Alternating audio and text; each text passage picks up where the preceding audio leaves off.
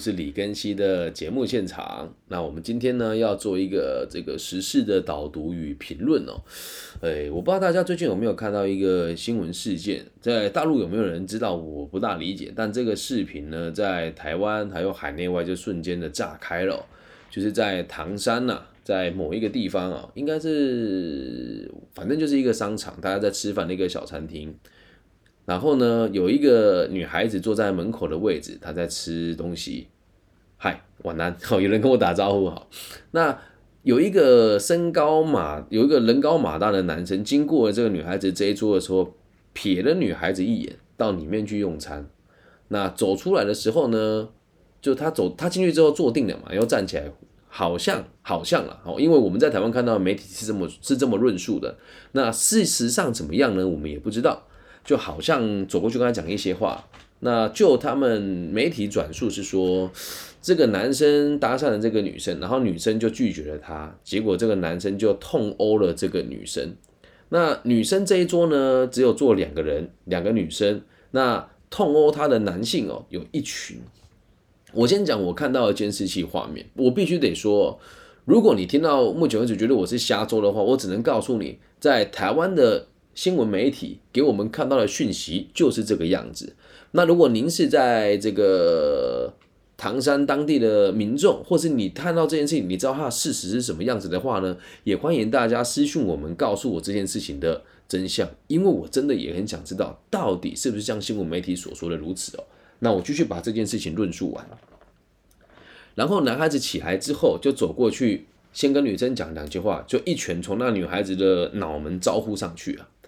他打完他之后，这女孩子也不是吃素的，就站起来也回推他，然后他对面的女生也开始制止这个男生继续攻击他的朋友。紧接着，这个男生就暂时的离开了。谁也没想到，他竟然呼朋引伴的开始把这个女孩往死里揍，先拽出来放倒在地上之后，连续打了他好几拳。后来呢，感觉事情就结束了，人被拉开了以后。这个被搭讪的女孩子，摄像头我看到的凭印象啊，哦，是直接被这个男性抓住腿部往门外拖，拖出去了大门之后，进行第二轮的这个殴打。因为为什么我今天下的题目叫做“浅谈唐山斗殴事件”哦？因为女子是有这个还手的，那确实是她是弱势的一方，但是有还手就就是类似于斗殴嘛。我的想法是这样。然后呢，这个男性殴打他到多穷凶恶极的境界呢？他放倒在地上之后，男性是站着的，女性是倒下来的，他就直接用脚去踹跟踩这个女孩子的面部跟头部。而在现场哦，很多人去制止他，但是无奈对方人多势众。那我们看到的视频到这边也就结束了。以我自己对新闻媒体跟在这几年观察所谓的这个大陆的被往海外放的新闻，我都认为有某种程度上的在刻意丑化整个大陆。那你说，哎，我这么说，如果在台湾的立场被听见，可能又要很多人不开心。但我必须得讲，我是个教育者，我也是一个呃自媒体工作者，所以我必须得要这个诚实、公正、公开哦。那我们现在直播间有人说女生被酒瓶打到头，然后被人家用椅子砸，呃，这是真的。这刚刚我没有讲到，就确实用很多武器去攻击她。然后同时这个事后女孩子去验伤哦，牙齿是被打到断掉的。那看到这件事情之后，在台湾这边就有很多人会这个疯传嘛。那疯传大家都会讲说。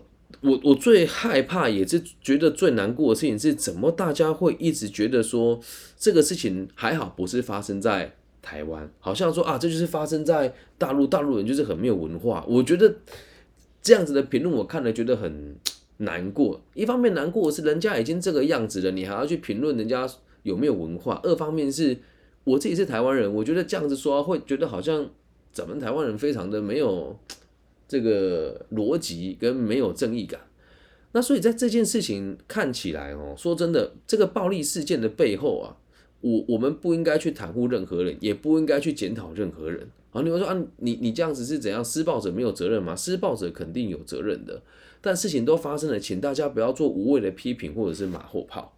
现在整个事件当中哦，最受伤的是谁？大家认为是那个被殴打的女生。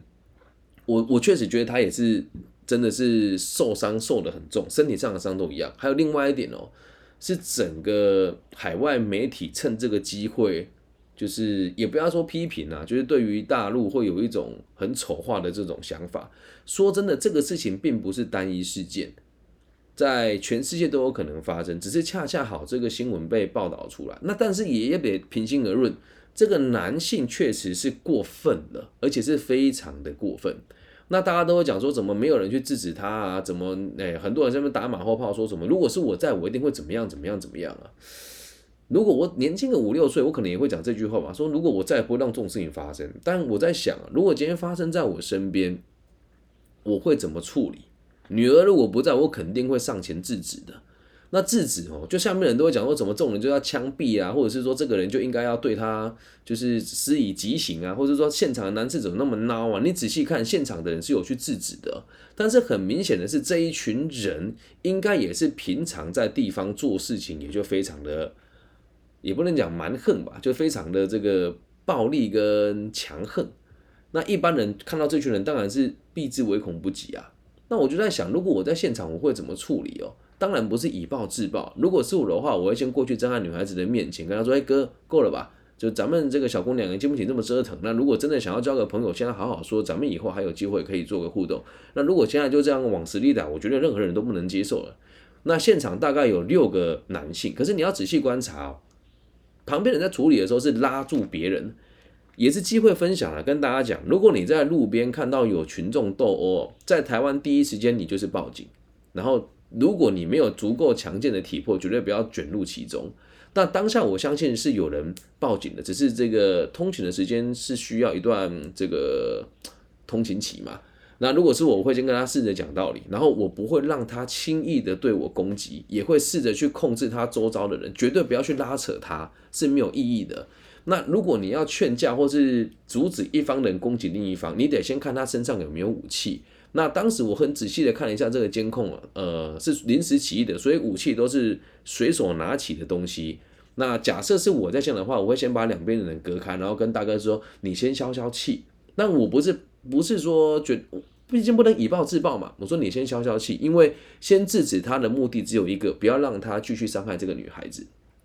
而事后的法律责任，就算要对他做什么，也应该由法治机关来进行，而不是由我来进行。因此，我只会是说，您先消消气。那这个事情咱们都可以再谈。小女生的也这个样子，就像呃，我我就跟就是也代替您跟她赔个不是，请你先冷静一下。因为人会做出脱序的行为的时候，多数都是因为羞愧难当。然后重点是什么呢？我仔细的又观察了一下这个摄像头哦。我我们不是，我们都说不能检讨被害者啦，但是你仔细去观察，可能女性在回答他的时候的话语带有某种程度的刺激，我只能说可能啊。那有人说你又要检讨被害者，我不是这个意思哦。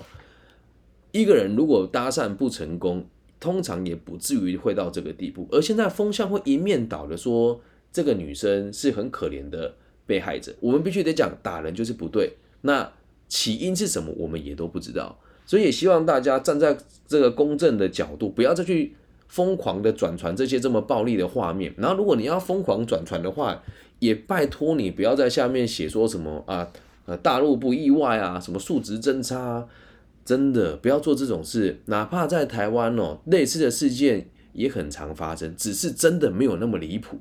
你在台湾的这个 KTV 或者是这个夜店门口，也不难看到有人为了女孩子而。大打出手，那当然殴打女生的状况也是比较少见的，但我相信也很常发生。然后与此同时哦，这种小规模的斗殴，我个人认为也不是什么大事件，确实是值得我们探讨，也确实是值得我们去宣导说不应该用暴力解决事情，但是不应该让这个视频在网络上这么大量的转传，而下面的评论都不是希望这女孩子好起来，也不是什么呃我们这个。呃，谴责暴力，而是说这个人素质很差，所以也希望大家要知道，这件事情最受伤的其实不是只有这个被殴打的女孩，还有这个店家，以及每一个被你画下刻板印象的大陆朋友。好吗？所以你要去想，有很多新闻媒体还可以报道更多东西，可是为什么偏偏放这样子的影片跟媒体素材在台湾流窜？那也希望大家啊，如果你再次看到这个事件，不要那么说说啊，如果是我一定过去跟他斗殴啊什么的，不要做这种傻事。别人评论是别人的事情。那在交友圈里面，有的人会说啊，这个就是一个潮流啊，我们应该要跟人家跟上这个时尚，然后和人家做讨论。我不认为这是一个好的做法。那如果你的朋友圈会讨论这件事情，或者是会会因为你的这个中立而说啊，你这是孬孬种啦，你就是瘪三啊，不敢为女孩子出气啊等等的。我觉得逞一时口快也是可以啦，但是真的不要为了迎合别人而一起来批评这个事件。我们能做的事情是尽可能的降低对立，而且尽可能的降低斗殴的风险。那接下来我讲一个我自己在台湾曾经遇过的一件事情，跟这件事情蛮类似的，只是没有那么离谱。有一次，大概在一。二零零九年的时候，我大学二年级，这件事情发生在台中的台湾大道哦，就是中港路的钱柜。我跟几个呃两个历史系的、两个中文系的跟三个日文系的女孩子一起去唱 K，那只有我一个男生。啊，当时隔壁是有一群这个就是所谓的地方青年啊，就是身上也有刺青嘛，造型基本上就跟今天我们看到这个唐山斗殴事件的男男孩子的造型是一个样子的哦。就是这个紧身的裤子啦，然后扎个皮带啊，衣服短短的，然后穿个豆豆鞋，没有穿袜子，就是这个形象。然后剃一个短短的头发，然后身上都有刺青。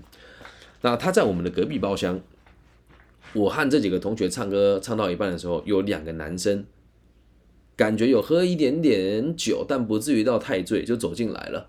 然后进到我们的包厢之后，就径直的坐下来，就坐在我们的包厢里面了。那当时我还没有进我的包厢嘛。然后我进来之后，发现怎么多了两个男生，然后看到他们坐在包厢旁边，然后一个人在拉我的女生朋友，我就过去了，跟他讲说：“哎，干什么干什么？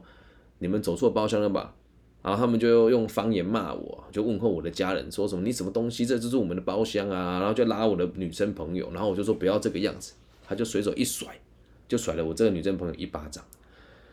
然后，呃，当下。我的第一个反应是，我就直接把他的手扣住，因为我不想要跟他起冲突，我就直接过去把他手反折，然后背在他背后说：“你冷静一下，这是我们的包厢，你在哪个包厢，我带你回去。”然后这时候我也不想起冲突啊，我就跟我旁边的这个同学说：“请你打电话给这个打按服务铃了，请服务员进。”然后服务员就进来了嘛。然后服务员进来之后，这两个男生也没有说什么，因为。我的体型比他们还要壮硕一些些，然后我也很客气，我说好了好了，没关系啊，我朋友的事情就这样就算了，没有关系，没有，我们不会追究啊。我就问我朋友还好吗？我这个女生朋友也是吓歪了，就好没事，因为也没有很用力，就是吓到，然后就把他们两个送回去他们的包厢嘛，就在隔壁，哎，在正对面，然后我就又出来了，然后出来之后我就觉得，我当时出来是因为我当下我也很害怕，然后我想要出来透透气。呼吸一下，毕竟全部都是女生，只有你一个男的。如果出了什么乱子，你不挺身而出又很丢脸，那你挺身而出，现场又只有你一个男生，也很危险嘛。就我最担心的事情，就还是发生了。后来这两个喝醉的男生找了四个男生，一共六个人进我们的包厢，要拉刚刚他被他呼巴掌的那个女生过去他的包厢唱歌。然后我那个朋友也。吓歪了嘛？他们拉着走走，老大找你喝酒啊，那那就讲不会对你怎么样呢？叔叔很温柔啊，等等，年纪比我大，然后就被抓过去了。然后抓过去之后，我就在想要不要报警。问题来了，如果我报警了，谁会来处理？我爸爸，因为当时我爸爸在那个辖区担任小队长。那如果让我的爸爸知道，在这个时间点我在外面唱歌，基本上我回家也是少不了一顿毒打的。我就想了很久，那也不能找，就是再找地方青年来处理事情嘛。如果我也找我的朋友来这边起冲突，那事情会变得更不加、更加的不可收拾。同时，我们也不知道对方的背景是什么。然后我的同学又能哭啦，一哭就是怎么办呢？我也不知道怎么办呢。但是我个男生，我只能硬着头皮进去。我进去的时候就看到，其实对方也没有怎么样，就是觉得没有面子，就叫这个女生坐在刚刚，就是她。打人的那个男生旁边说：“唱歌叫你唱你就唱，就这样子。”然后我就过去，我就跟他说：“大哥，这个不好意思哦，刚刚我的女生朋友可能喝的有点多，对你们讲话可能没有很客气啊。我觉得今天这件事情是这样啊，你也看到了，我们就是一群很单纯的大学生。那你们一看就知道是有社会历练，也有社会地位的人哦。那希望你可以理解，就是我同学现在很惶恐，也很害怕。那能不能让我代替他来跟你们唱歌？我当时会讲过这种话，我就觉得很纳闷。我说我到底在讲什么？是换成我要穿女装来坐台吗？然后没想到对方那个人哦，呃，被我就是推出去，呃，就是打动手打那个男生就没有什么说话，就看着里面一个年纪比较大的男的。然后这个男的剃的平头，然后满脸横肉，也不能讲凶神恶煞，他就喝了一点酒，说这你讲的哦，啊，就你讲的，你要负责嘛。好。女生都出去，你留下来。我当时先松了一口气，说啊好，女生问题解除了。然后我留下来之后，我要做什么？我当下脑子闪过很多很多画面，想说不会吧？他们会不会一群男生对我做什么不雅的事情？还是那么喜欢的其实是男生？我真的很害怕。那其实也害怕打架。打架这件事情害怕不是说我被打，而是如果真的打起来了，我该怎么去？防卫跟如何抓下手的力道，因为我之前有跟大家提过，我在很年轻的时候有不小心伤害过人家。我是从自幼就习武的人，那看他们知道，虽然是地方青年，可是很明显的可以理解他们平常是烟酒槟榔不离身，然后也没有运动的习惯。所以当下我的想法是，我到底该怎么办？我就静观其变嘛。结果这个人也很妙哦，真的，我觉得这些人真是江湖片看多了。他跟我讲说：“你要扛嘛，是不是？我也不是不讲道理的人。把桌上这一瓶喝完，我就让你出去。”我想说：“我的天哪，你们也太幼稚了吧！你们闯进我们的包厢，你的小弟挥巴掌给我的朋友，我过来把事情处理好。还有一点呢，我这个朋友的爸爸是外商公司的主管，在台北。”某一些俱乐部里面也是有头有脸的人，如果我不处理这件事情的话，后续搞不好会更麻烦。我不会喝酒啊，然后我就笑着跟他讲说：“那喝可乐可以吗？”对方就更有趣了，可乐哦哦，他就讲说：“你说的哦，可乐，你确定吗？”喊我，你确定吗？我就想说可乐有多难，那真的是我人生遭遇过最难的一个晚上。结果他真的很有耐性的。我还记得说，他还跟我讲，看你做事这么有趣，跟我唱两首歌。他点的那个一首在台语歌蛮有名，叫《浪子的心情》，叫我陪他唱，叫他的小弟去外面买最大罐的可乐回来。我万万没想到，他竟然可以去买那个二点五公升的，然后回来就一瓶可乐放在我面前，跟我说喝完我们就没事。我当下就在讲说，我要喝吗？还是跟他们起冲突呢？那如果起冲突，后面会发生什么事情呢？于是我就真的很认真的把那个可乐一口气喝喝喝，喝了将近到一半，然后喝了到一半之后，我就有点不舒服。我说这样可以吗？对方说不行，然后我就吐了，我就吐了。但我是吐在马桶，吐吐在那个垃圾桶里面。然后对方人我觉得也不错啊，可能也也认为这样处理大家也都很有面子的。我说大哥。真的很不好意思，要打扰你们玩乐的兴致。这时候，竟然他做了一件事，让我真的无法忍受了。他说：“好了好了，算了啦，今天我们兄弟吃的喝的算你的。”这不是欺人太甚吗？这不是欺人太甚吗？然后我跟他讲说：“我没有那么多钱。”我本来想说他会把我绑走还是干嘛之类的。这些无赖到什么地步？他说：“那你皮夹里面有多有多少就留下多少。”我当下想说。你们有这么穷吗？我就打开了皮夹看，里面有两千块，里面有两千块，我就说，我只有带两千块，然后对方就跟我讲说，哦，两千块哦，好了，留着了，换我不能忍了。我说，我觉得你们愿意跟我们交朋友是我们的荣幸，但现在在这个地方，我也照着你们的方式跟你们谈了，也好好说了。在离开之前，你还要要我身上所有的钱，我觉得不大合适。可是这时候如果挑衅的话，他有可能会抱起跟你打架嘛。于是我就说，啊不然这样好了啦，你让我留个一千块搭车回家，我放一千块在这边怎么样？对方就又不开心了，说你现在当我是乞丐是不是？我心里面很想回答他说，两千块跟一千块是是不是跟你是不是乞丐还有什么落差嘛？你们这样唱完一整个晚上，加那些酒，然后还有你们叫。这个服务的这个女生可能算算也几万块跑不掉啊。那时候我也没想那么多，我说这个钱我一定不会付。然后对方讲说你很嚣张啊啊，你这样惹我们，你觉得可以全身而退吗？我就跟他讲说也不是这么说，但我身上真的没有钱。而且 我就跟他也不能讲装可怜，这真的可怜。那时候我才大学二年级，我说，然后我一个月的生活费只有六千块，今天带这群女生同学出来，早上还请他们喝珍珠奶茶，我这个月的生活费就只剩下这两千了。你拿走了，我真的没有钱吃饭，所以我不能接受。结果对方反而被我真诚打动，说哦，这样哦，好吧，他就说好哎，所以。当下如果我没有绷住的话，可能会是一场恶斗。我脑子没有闪过跟他们斗殴的画面，因为对方大概十个人啊，然后两个人喝得很醉，然后那个老大应该也胖到不大能走动了，然后剩下男生都瘦瘦的，看起来就是干干巴巴的，然后身上有刺青，也是刺的像虎虎的这样。我本来说，呃，先拿烟灰缸砸那个老大的头，然后之后再放倒门口那个，我们就可以出去了。但我没有这么做，可是我我必须得讲，他们会愿意听我说话，远远是因为我很客气，而且我也很冷静，再加上我的外形也不是很好欺负的那种男生，所以这个事情就这样子就结束了。那回到学校之后，我很庆幸我们那个年代没有所谓的这些自媒体或者是手机，如果当下就有人拍下这个女生被呼巴掌的画面。然后再拍下我跟他在对面喝可乐的画面，断章取义，人家会怎么说我卖友求荣哎，懂吗？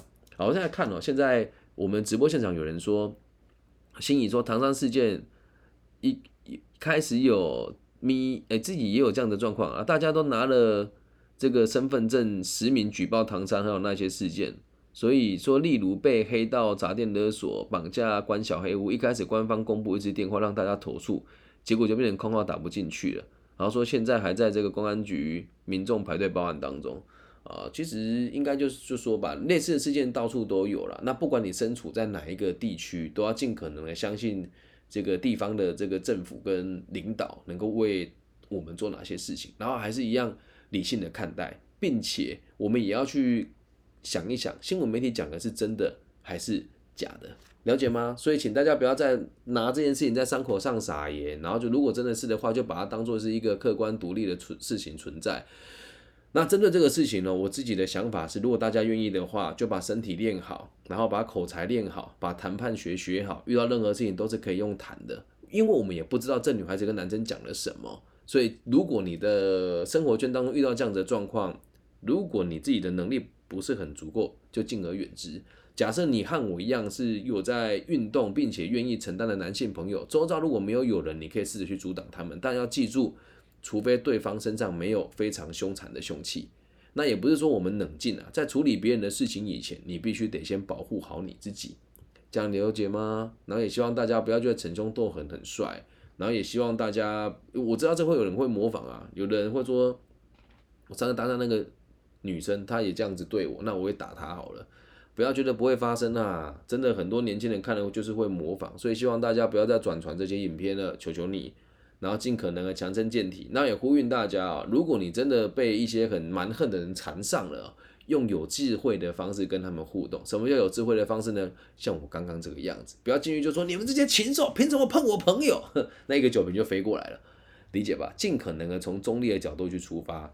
那也希望影片当中的每一个人都可以平安，然后也希望这个动手打人的人可以接受到法律的制裁，更希望他可以改过自新，然后就是好好的在地方生活下去。好，那以上就是这一集全部的内容喽，希望大家喜欢，也希望大家保持中立来看待每一个新闻媒体跟独立事件。那更不希望大家用这个事件来以偏概全，全部大陆人都是这么恶劣跟糟糕的，其实没有，他们也只是十三亿分之。一二三四五六七而已，所以用比较柔和的角度来看待这次事件，我相信会让我们的心情平复很多。以上就是这集全部的内容了，希望大家喜欢。那如果大家也想要听听看我讲哪些时事评论的话呢，也可以在我的留言处留言。那大陆区地区的朋友帮我在这个网易云的频道留言分享，加按赞，感谢你们。因为我的订阅人数在九百多就停下来了，也不知道为什么。但是几乎每天都会有人从微信加我，然后问我问题哦。那其他地区的朋友可以透过你们的搜寻网站找我的名字，我叫李庚希，木子李，甲乙丙丁戊己庚辛的庚，然后王羲之的羲。那只要你私讯我，我都会一一回复大家的问题。假设你对我的节目有兴趣，或者想要赞助的话呢，我也会把我的赞助方法告诉大家。那希望我们节目的存在可以给这个世界更多稳定的可能性。我爱你们，大家晚安，拜拜。